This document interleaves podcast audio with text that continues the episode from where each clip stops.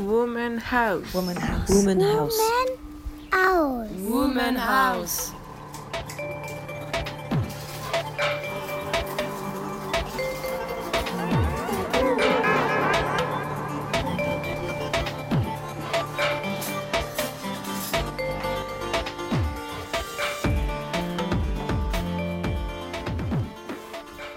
You wish me to be your wife? I swear it. I do.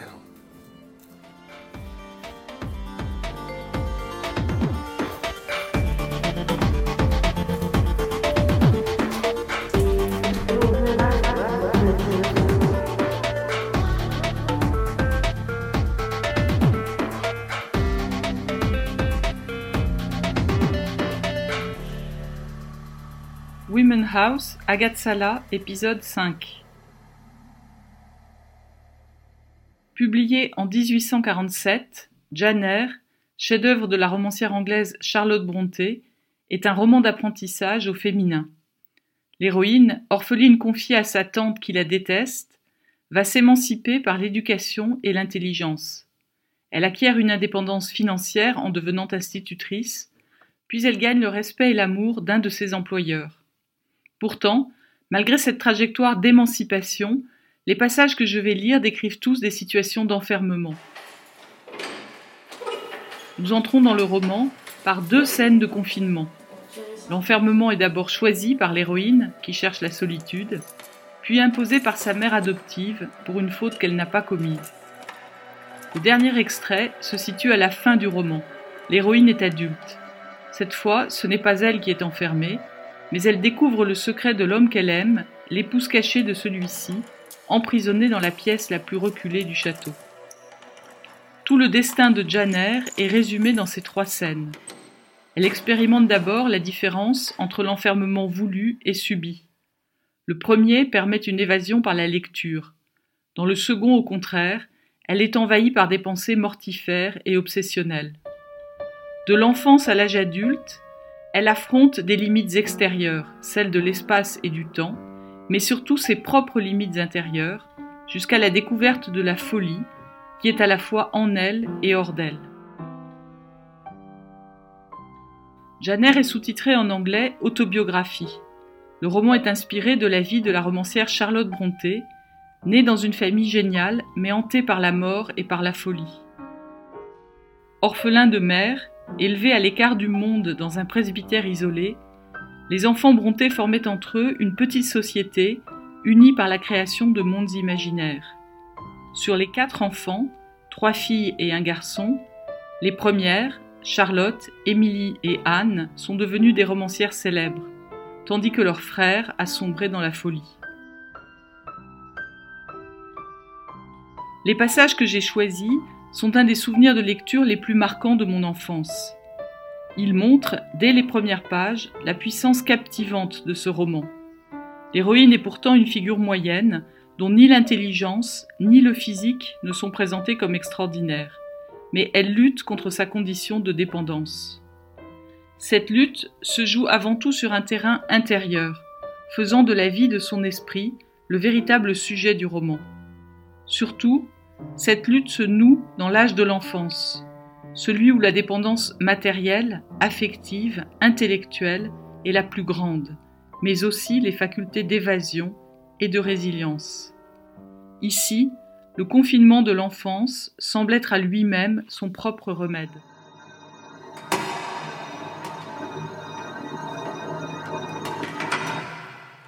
Une petite salle à manger ouvrait sur le salon.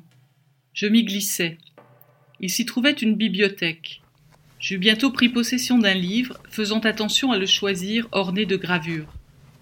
Je me plaçais dans l'embrasure de la fenêtre, ramenant mes pieds sous moi à la manière des Turcs.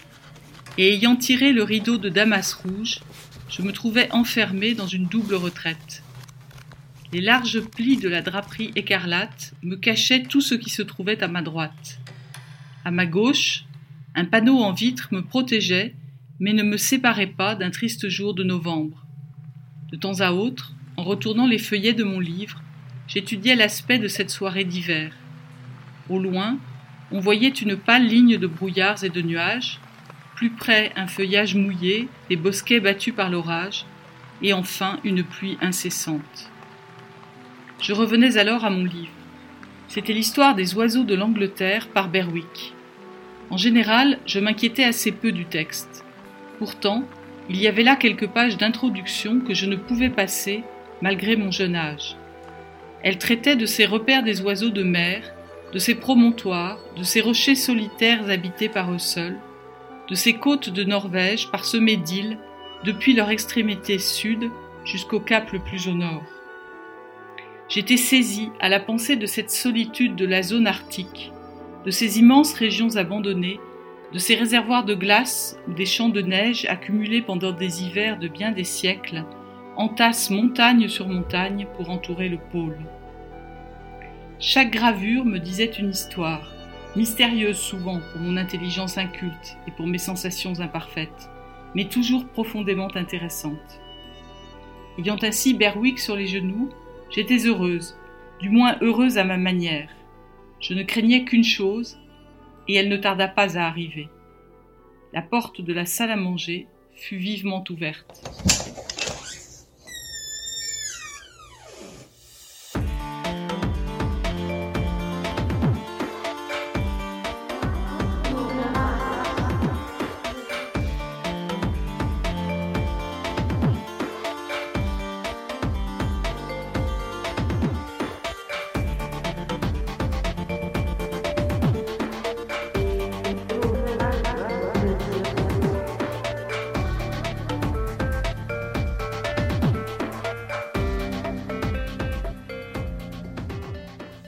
Injustement, je fus conduite dans une chambre isolée par les femmes de la maison.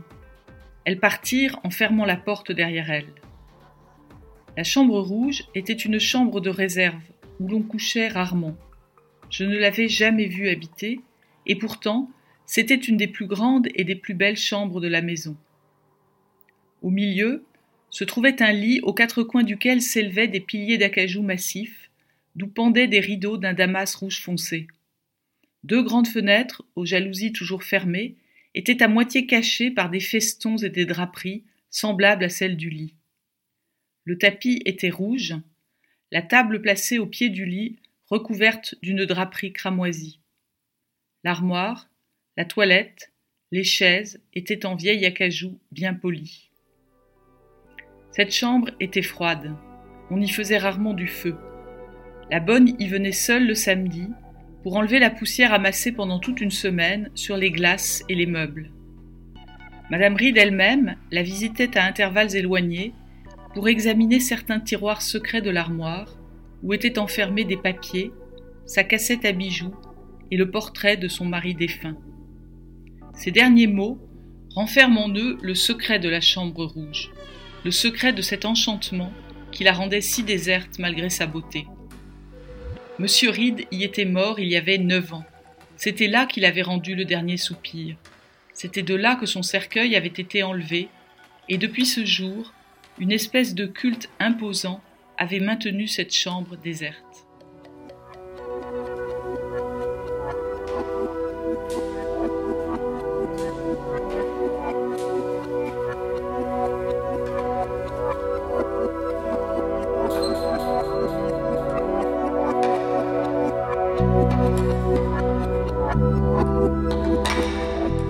Je ne savais pas si la porte avait été fermée, et dès que j'osais remuer, je me levais pour m'en assurer. Hélas, jamais criminel n'avait été mieux emprisonné. En m'en retournant, je fus obligé de passer devant la glace. Mon regard fasciné s'y plongea involontairement. Tout y était plus froid, plus sombre que dans la réalité. Et l'étrange petite créature qui me regardait, avec sa figure pâle, ses bras se détachant dans l'ombre, ses yeux brillants et s'agitant avec crainte dans cette chambre silencieuse, me fit soudain l'effet d'un esprit. Je retournai à ma place. La superstition commençait à s'emparer de moi, mais le moment de sa victoire complète n'était pas encore venu. Mon sang échauffait encore mes veines, la rage de l'esclave révolté me travaillait encore avec force. La lumière du jour commençait à se retirer de la chambre rouge. Il était quatre heures passées, les nuages qui couvraient le ciel devait amener bientôt l'obscurité tant redoutée. J'entendais la pluie battre continuellement contre les vitres de l'escalier. Peu à peu, je devins froide comme la pierre et je perdis tout courage. L'habitude que j'avais contractée d'humilité, de doute de moi-même, d'abaissement, vint comme une froide ondée tomber sur les cendres encore chaudes de ma colère mourante. Tous disaient que j'avais de mauvais instincts. C'était peut-être vrai. Ne venais-je pas de concevoir le coupable désir de mourir volontairement? C'était là certainement un crime. Et étais-je en train de mourir? Ou bien le caveau funéraire du château était-il une demeure attrayante? Je fis tous mes efforts pour éloigner de moi cette pensée, pour demeurer ferme. Écartant mes cheveux, je levai la tête et j'essayais de regarder hardiment tout autour de moi. À ce moment, une lumière glissa le long de la muraille. Je suppose que j'eus alors une sorte d'évanouissement, car je n'ai pas conscience de ce qui suivit.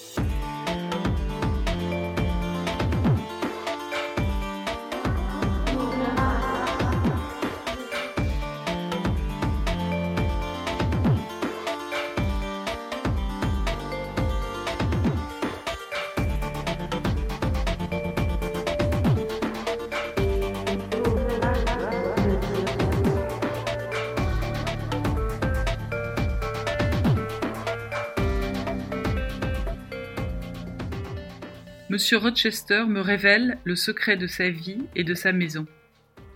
Il passa, me tenant toujours par la main et faisant signe au monsieur de le suivre. Nous montâmes le premier escalier, nous traversâmes le corridor, enfin nous arrivâmes au troisième. Une petite porte basse fut ouverte par monsieur Rochester et nous entrâmes dans la chambre que j'avais déjà vue une fois. Il souleva les tentures de la seconde porte et l'ouvrit également. Nous aperçûmes une chambre sans fenêtre. Devant la cheminée se trouvait un garde-feu fort élevé. Une lampe suspendue au plafond éclairait seule la chambre. Une forme s'agitait dans le coin le plus obscur de la pièce. On ne pouvait pas dire si c'était une créature humaine ou un animal. Elle paraissait marcher à quatre pattes et elle faisait entendre un rugissement de bête sauvage. Mais elle portait des vêtements et une masse de cheveux noirs et gris retombait sur sa tête comme une crinière. Voilà ma femme, dit-il. Voilà les seuls embrassements que je doive jamais connaître. Voilà les caresses qui doivent adoucir mes jours de repos. Et voilà ce que je désirais avoir. Il posa la main sur mon épaule. Cette jeune fille, qui a su rester grave et calme devant la porte de l'enfer. Je l'aimais à cause de ce contraste si grand entre elle et celle que je déteste.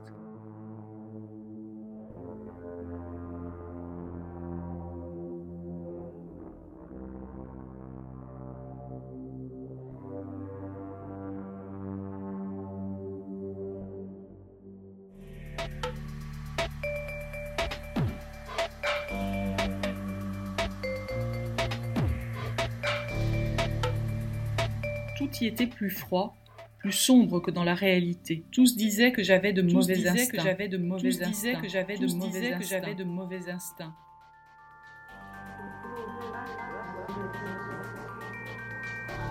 Women House est une série de podcasts produite par Aware avec le soutien de Belinda de Godemar. À la réalisation, Elodie Royer. Musique originale, Andrew Nelson.